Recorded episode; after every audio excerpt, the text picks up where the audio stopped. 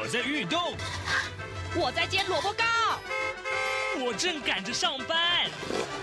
哦，我要赶着去上课啦。这个时候，我们都在听夏志平制作主持的《早安台湾》。早安台湾带给你最热门的时事访谈，最感动的人物专访，最直接的民意表达。对，让我们一起收听《早安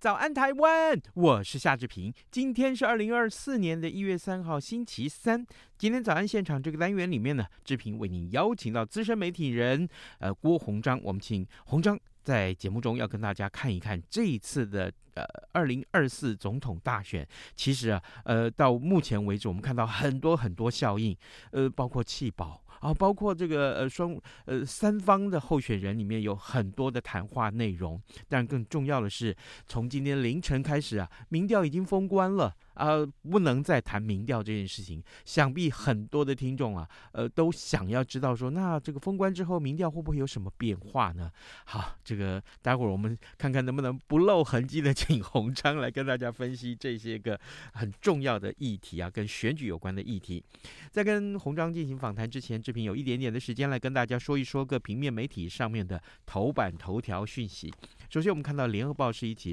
啊、呃、不幸的这个呃事件呢，就发生在日本呢。一架日本航空客机二号从日本北海道呃新千岁机场呃飞抵东京羽田机场。那在降落的时候呢，跟一架日本海上保安厅的飞机相撞啊，两架飞机呢随后陷入了火海。那民航机上有三百七十九名成员都平安的逃生，但是呢，运送货物啊物资呃。到这个能登半岛强震灾区的海保厅的飞机呢，只有机长呃重伤生还，其他五名组员是丧生的，这是一起不幸的事件啊。好，另外我们来看看《自由时报》。《自由时报》头版头条告诉我们说，共谍是怀疑是渗透到地下钱庄啊，呃，这、空军雷达站啊，爆出了这官兵倒卖军机。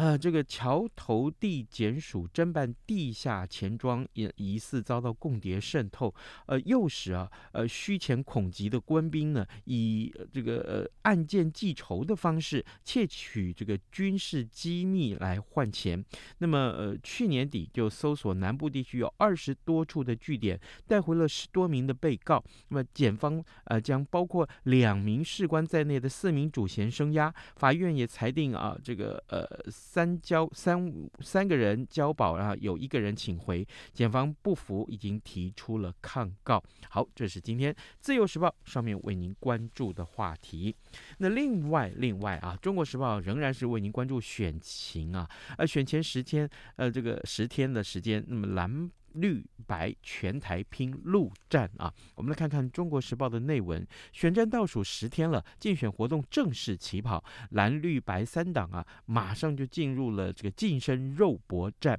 啊！车队的扫街，呃，路口的拜票啊，还有大型的造势活动齐发。那么，除了候选人站上了第一线，也出动分身跟选民。接呃接触来互动，那么为选情做最后的冲刺。国民党啊二号率先同步在全台湾一千一百三十九个路口展开拜票活动，那民进党则是今天在全国超过一千个路口要拜票，那么民众党则是启动了全台大车队来扫这个呃这个扫街的活动啊，一直到选前为止。好，这是今天中国时报为您关注的选情的这个话题。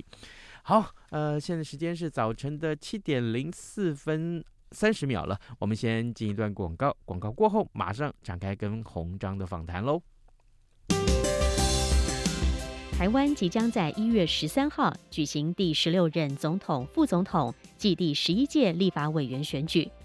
台湾民众手中的每一票都攸关台湾的未来，甚至也牵动了世界局势的变化。一月十三号下午五点到晚间十点，央广将直播五个小时的开票影音特别节目，邀请五位学者及时观察开票结果，并且解析选后的台湾政局、对外关系与两岸情势的发展。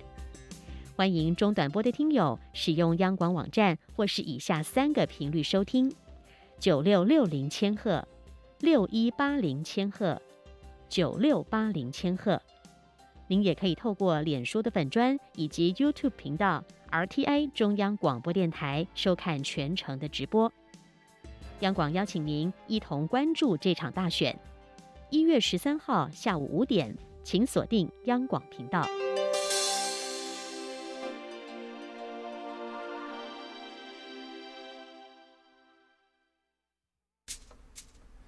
早安，正吃着什么样的早餐？吐司加火腿蛋，咬一口，然后收听中央广播电台。早安现场。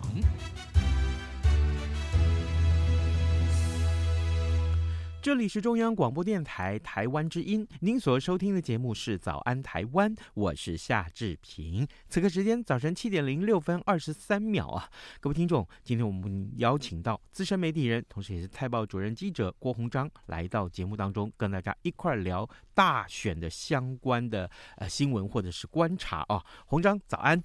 早安，志平早，各位听众早，是辛苦了。这个我知道，同业们啊，是过去这一段时间以来，自从蓝白河开始，我相信都是如此，每天忙得要死啊。当然，更重要的是，这个真正选战重新启动之后，我的意思就是指蓝白河破局之后，嗯、呃，几乎这个没有一个同业每天不是挨北给不哈。对，是，所以我觉得都全动员了啦。哦，就是其实不是主线跑这几个候选人的。或者不是原来跑主要政党的，几乎都投入了。对，哎，洪长是这样子的，呃，从今天凌晨开始，其实民调已经封关了。对，我们不能够谈任何的民调的数据。是，那么当然，呃，如果说我们这样来看，其实民调、嗯。只是不能公布，但是仍然可以做哦。是啊，对，所以呢，难免会有很多耳语啦。哈。那可不可以也请这个鸿章告诉我们看看？那最后这段时间，我们看到最近这个，我们讲过去选举都是空战空战啊，嗯、这个这个呃，就是网络作战很重要。嗯、可是为什么今年好像变成是陆战呢？呃，我觉得呃，应该是说前面的您刚刚提到的，尤其是蓝白河的操作过程哦，嗯、事实上。大家如果说是比较有选战经验、选举经验的话，都会知道，其实那个难度很高。嗯，尤其是呃，我们就说柯文哲好了，他他是有成立政党的，嗯，他并不是一个像郭台铭那样子的，就是说一个一个应该说单干啊，嗯，自自己拿着枪，自自己有武器，自己有有这个呃粮饷，自己就打起来了。但但不一样。呃，所以郭台铭的团队他就比较，就是组起来比较，应该说没有那么扎实，嗯、或者说也没有地方的组织。是但可是柯文哲有啊，呃嗯、再怎么说他还是有地方的党部跟组织。嗯，那当然不能跟国民党比，国民党是最是最大最严密的一个政党哦，说难难听一点，嗯、到现在为止都是。是的，民进党都还还有些必须要向他呃，我们说可以学习的啊、哦。嗯，嗯那可是呃，换换过来讲的话，换一个角度来讲，应该是说。如果原先的蓝白河是一个比较很遥远或者比较高的目标，例如说，呃，甚至希望用这个操作联合政府或者推动内阁制，嗯，来作为更高的一个理想性，来去吸引双方的选民有一个一致的目标，但这个目标好像也到目前也是失败的，因为呃很少人在提。虽然侯友谊在这个前面的辩论会结束之后还在提这件事情哦，还在发脸书提说一定要邀请柯文哲来做，呃，来参与联合政府，然后呃广纳这个人才哦，来为国家治理的贡献心力。可是呃，这就是很空。那我们讲空战，空战其实刚好也有两层意义哦，一个是呃利用各种的传播方式在。整个环境的场域，整个台湾各种呃台湾金马各大的场域去传播你的理念，或是想要引导的方向，嗯比如说议题的设定，或者说让民众去感受你应该怎么想事情，是，然后进而去影响他的投票行为。可是这个东西，如果你没有扎实的，我刚刚讲地方组织的话，很容易就留为我过目即忘，因为现代人的接触的这个传播管道太多了，嗯，呃。当然不能跟这个五零年代啊，一九五零年代第一次台湾第一次有选举开始，那个时候，那个时候基本上就是两个东西，一个是口耳相传，嗯，然后另大众媒体还不普遍，有广播但是不普遍，是，再来就是报纸平面，那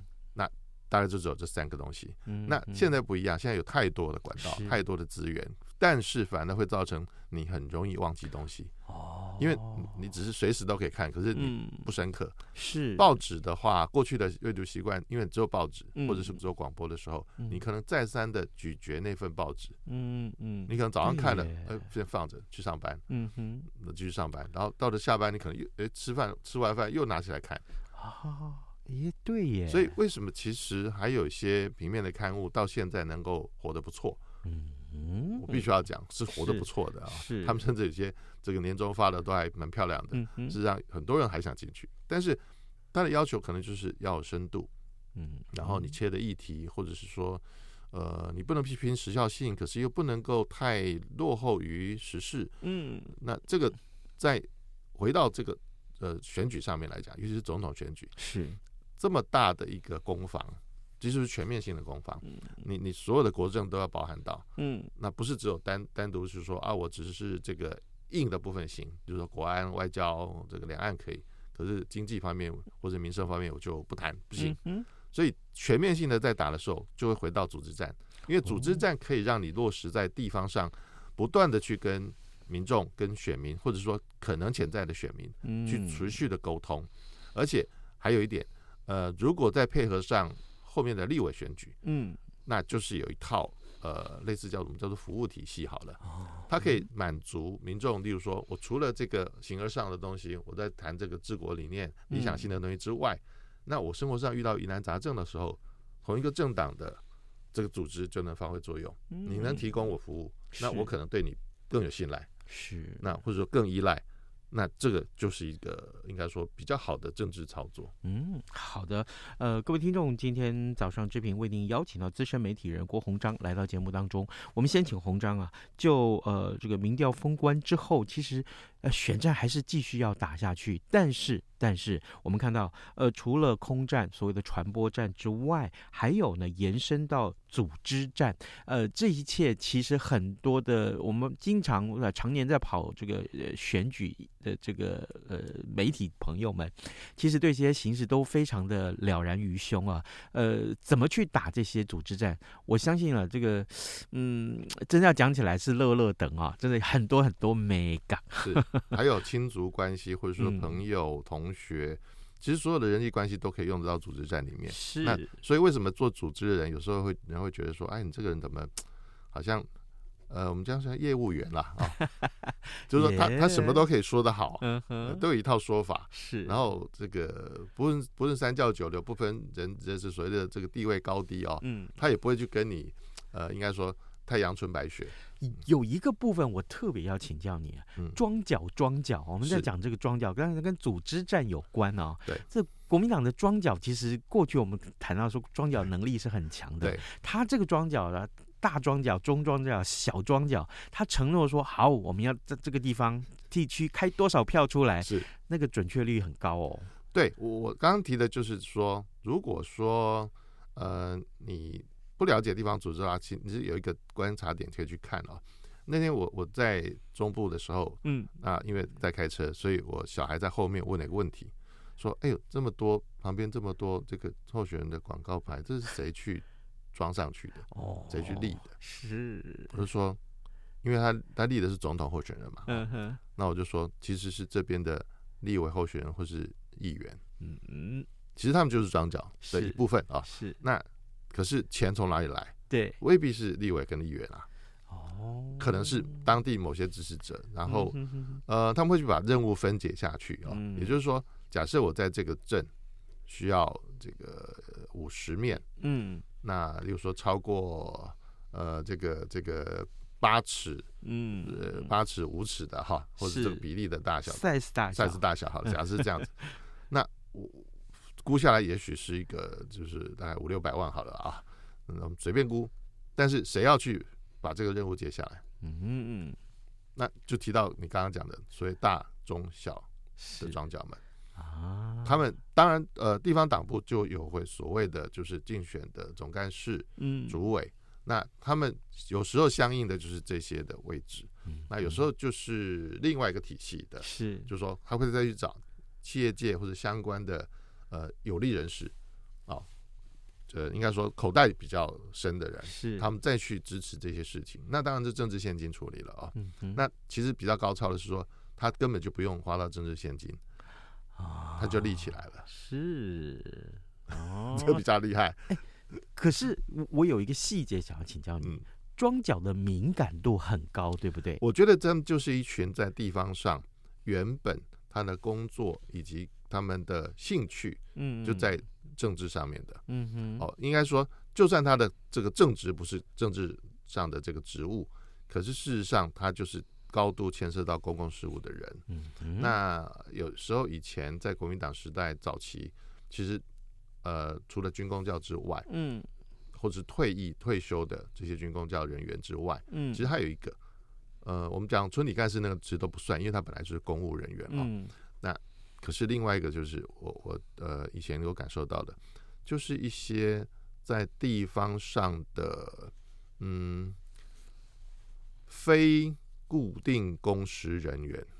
非固定工时人员。也就是说他的工作，他可以例如说我这一个月不上班，这个月啊不不不开店，嗯。我还可以生活。呀但是这个月或者说这这假设选战期间这假设四十几天好了啊、一个半月，我我我把店关了都没关系，啊，全新浮选，我还可以浮选，我还可以做很多事情。哎对呀呀呀，其实也有这种人，例如说我在以前呃中部也认识一个朋友，嗯。他其实呃表面上是玩这个四轮驱动车的这个玩家，很疯狂，是。连那个联合国的呃这个呃英系的越野车他都买得到，买进口。嗯哼还进口到台湾来，那就那涂装都还是一样的，联合国的涂装，所有人都吓到说你怎么会有这个东西？后来问了说，其实他就是一年只要在合欢山那一带、五林那一带开这些车去救援别人车子，啊，他的收入就可以支持他大半年以上的生活。哇哦哇哦，所以像这样的人就是很有潜力，开 嗯在可以选举期间，他就可以投入嗯像我们刚刚讲的这种很多地方上的公共事务。哦那因为在选战的时候，有时候说难听，你不知道什么时候可以下班嘛。嗯，嗯那那如果如果是个聘雇关系，那又违反劳基法。是可是他还还是要相应的说，呃，应该说很多人希望说你你先帮我们垫付一些费用，嗯嗯那么之后我们再来结清。是那一般的人没办法，一般上班族是做不到这一点的。嗯所以好地方上的庄脚很多，还有需要这些，呃，也算是庄脚的一部分，但是他其实是很有活动力的人士。那这些人其实在，呃他的人际圈子里面，其实还是蛮有影响力的。他就是传统的 KOL，嗯 就传统的 意见领袖，是的一就是可能是小的意见领袖，但是他能够影响到，例如说一百个人，嗯嗯那就是一个小庄脚。是那可是如果你大庄脚敢跟候选人或者敢跟政党领袖说，我这个选区我可以开出漂亮的数字的，其实要依赖的是这些。嗯，他他下面必须要几几十个甚至上百个这样的人。所以我如果照您所说的这个样子的这个内容啊，分享的内容，我再往回推，嗯也就是说，如果某一个政党它可以掌握越多像这样子的实力的庄脚的话对，其实对这个地方的选情，他又它可以充分掌握到。对，那对于忠实的传递这个呃选举的讯息，这是对于打选战非常有帮助的耶。对，呃，在这个真正完全民主化之前哦，嗯国民党因为是党跟国是凝凝结在一起的，它很难分，嗯，所以有些我们刚刚讲那些人，事实上他都有相关的呃正职的位置，嗯哼，只是正职他未必是很高薪的啊、哦，是，但是他们有余裕的时间，在他们的主管其实也都同意他们去做这些事情，比如说在选举期间，他们也许不用不用请假，也不用做什么特别的动作，但是他们的工作时间就是拿来做这些事的，哦在选举。可 是可是，在正常化之后，也就是说，包括很多的法律都重新修订之后，是，现在的选举，包括国民党或者是说民进党也很难。嗯。如果你在这个这个呃，应该说公务系统上班，不管是军工教或者其他的相关的，你很难在上班时候来从事选务，嗯，或是跟选务相关的有些事情，是，那你就必须请假，对不对？那很明显，这样的民主化的过程会比较好一点，嗯，那可是也反映过来，在社会力方面就是一个很大的考验。哦。了，这个部分装脚其实就是社会力的展现，嗯，所以为什么即使到了空战这么流行的时候，呃，他们还要办一个所谓的社会的社群，嗯嗯，社会的社群计划的的的聚会，为什么？因为你还是需要实体的凝聚嘛。啊，他们虽然在空战，就是说很多是所谓的志愿军、志愿网军，嗯，自称啊，是。可能在网络上互相呼应，是，呃，那但是他们为什么需要在一个凝聚的地方？在同一个场合出现，所以你指的就是造势大会，对，包括造势大会或者造势的场合。啊、是，那这种造势有两种意义，一种是做给大家看，嗯，另外一种还有内聚力的考验，嗯、就是说，如果能够在特定的时间段能够把这些人聚在一起，那可能可以达到像我刚刚回到去讲的说，你要达成地方上动员组织票这件事情的效益，会效果会更好，因为他可能更清楚。你要传达的理念是什么，或者更清楚说，大家有一个呃，应该说见面三分情，因因为人的确是这样子哦。那当然，现代人可能有时候比较冷酷一点，或者说比较酷一点，嗯，就希望说，哎，邻居永远不要来按按我的门铃，因为没什么好事啊。可是如果你在刚好我要出门倒垃圾，你跟邻居站在一起等垃圾车的时候，那你要聊什么？哦。正好选举到了，就来聊选举吧。对，如果是理念相合，那当然聊起来很开心嘛啊、嗯。但是，但如果理念不合，大家大家以后就大家互互互相相敬如宾就好。对，OK，好，各位听众，今天早上志平为您邀请到资深媒体人、台报主任记者郭鸿章，我们请鸿章在节目中为大家分享了。其实，呃，在选战当中，我们比较少去跟听众分享的是选战组织战。怎么打？怎么打？呃，当然，这个呃，我们提到了“庄脚”这个专有名词啊。哎，我们回到这个选战的部分了。我过去我们在这两天的节目里面，常常谈到辩论会。对，辩论会里面的这个呃两岸议题是最受关注的。对，那我们今天就暂且先不要花太多时间在两岸议题上面。好，我们来看看这个呃立法委员的这个呃选举，好不好？好，立法委员选举其实有两张票，一个是政党票，一个就是区域立委的选票。是。那目前来看，呃，在选前我们看到啊，这个极极大部分是告诉我们一个趋势，就是说可能未来接下来是国会国会会三党不过半。嗯、假定这个情况真的发现的话，真的发生的话，嗯、那么对台湾的政情生态的影响是什么？呃，我我必须要提一下啊，嗯，在昨天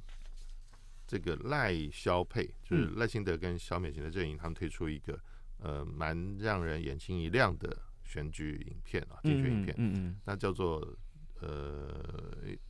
它是跟这个村上春树这个作家的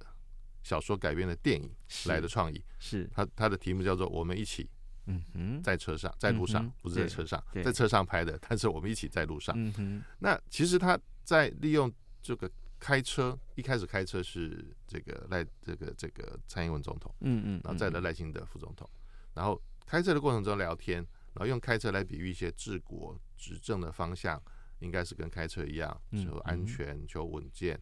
然后但是也带到了，包括希望强调执政需要国会过半，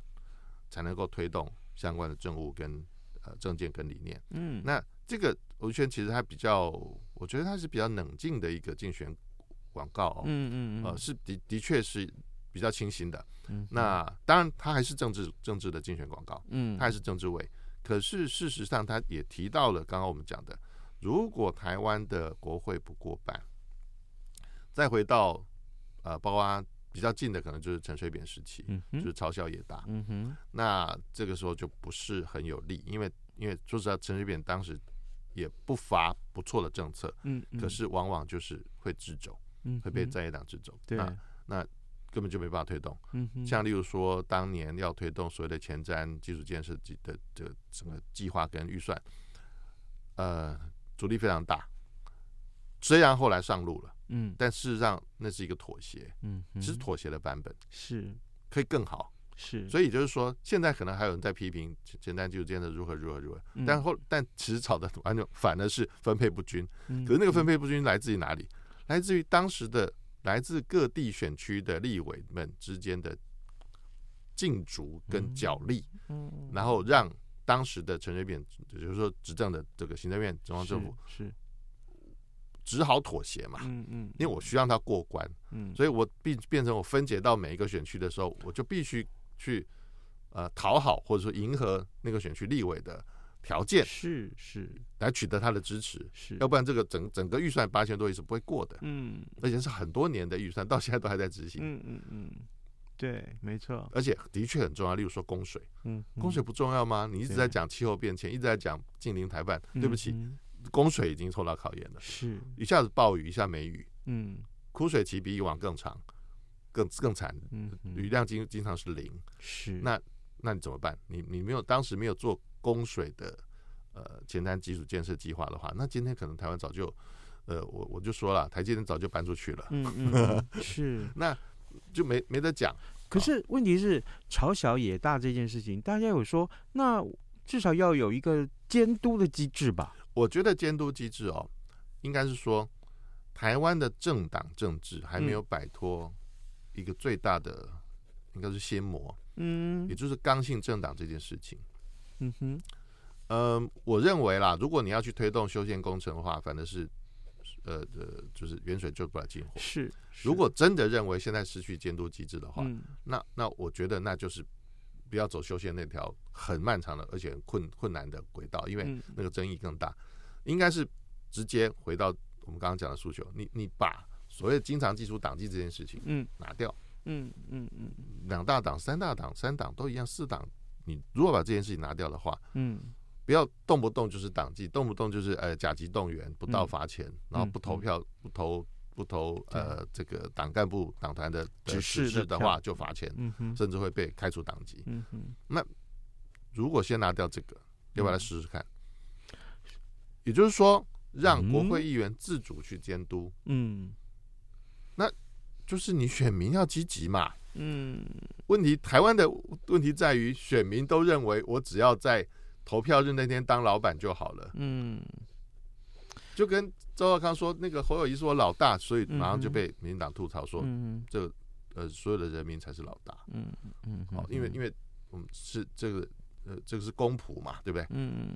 即使总统都是公仆，就是为了人民，因为人民的付托把权力交给你。来执行，不是你拥有权利来践踏我们。嗯嗯，一样的，立委也是，你你拥有了我们的授权，不是你高高在上来践踏我们这些选民。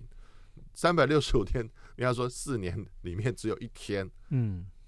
一千多天里面只有一天我当老板，可那天还不到一天呢。我早上投完票，下午就走了，我就还是被你欺负，这那那几分钟吧。嗯哼，那有意义吗？为什么选民只会要求三党要不过半，而不会不会要求实质的监督呢？嗯，如果他照你的意思去去投下投下他所谓的表决，嗯，哦的的票，那那还需要哪一个党吗？嗯，好，这个对不起哦，就因为今天这个太短的时间，就是鸿章，我我我心里面有太多疑问了，包括。这个到底修宪这件事情，在接下来万一真的三党不过半之之后，蓝白真的又合起来了，有没有可能会发生这个事情？我我其实我觉得，嗯呃，如果是三党不过半，蓝白更难合哦，因为已经不过半了。是，那我为什么要听你的？